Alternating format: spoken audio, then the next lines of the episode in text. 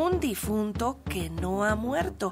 Así es el protagonista de El convivio del difunto, la obra de Martín Zapata que emprenderá temporada en el Teatro Julio Castillo.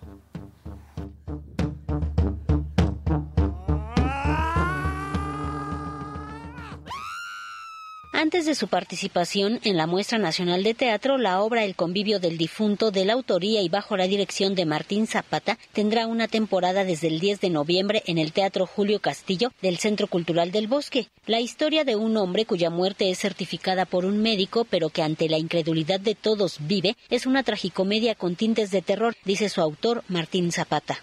La obra es una comedia con un trasfondo oscuro, trágico, podría decirse que es una tragicomedia, ¿no?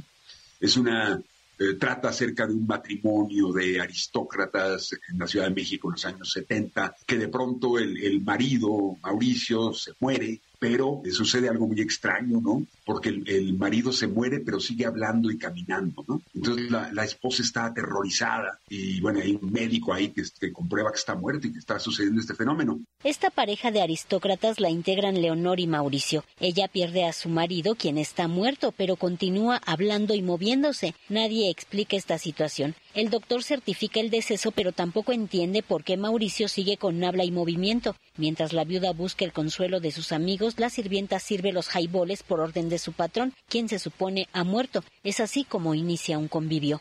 Y entonces la esposa le llama a sus mejores amigos, ¿no? Eh, a otro matrimonio, Alfonso y Silvia, que llegan rápidamente. De pronto están ahí, el marido llega al comedor, empieza a hablar de cosas extrañas, ¿no? Y se empieza a dar una situación así medio, medio de terror, en donde, pues, pues sí, ven que está muerto, pero ven que sigue hablando y caminando. Y este difunto, Mauricio, los va llevando, se va estableciendo un convivio, empiezan a tomar unos caiboles, empiezan a, a platicar de cosas, se empieza a dar un convivio y bueno, detrás de todo esto, situación que es un poco ahí paranormal y absurda, esta es la cuarta temporada de El convivio del difunto, estrenada en el 2017 y a cargo del elenco estable de la Compañía Nacional de Teatro, la obra de Martín Zapata que ha gozado de una gran aceptación en la cartelera mexicana. Antes de su intervención en la Muestra Nacional de Teatro que tendrá lugar en Coahuila, la puesta en escena emprenderá temporada en el Centro Cultural del Bosque.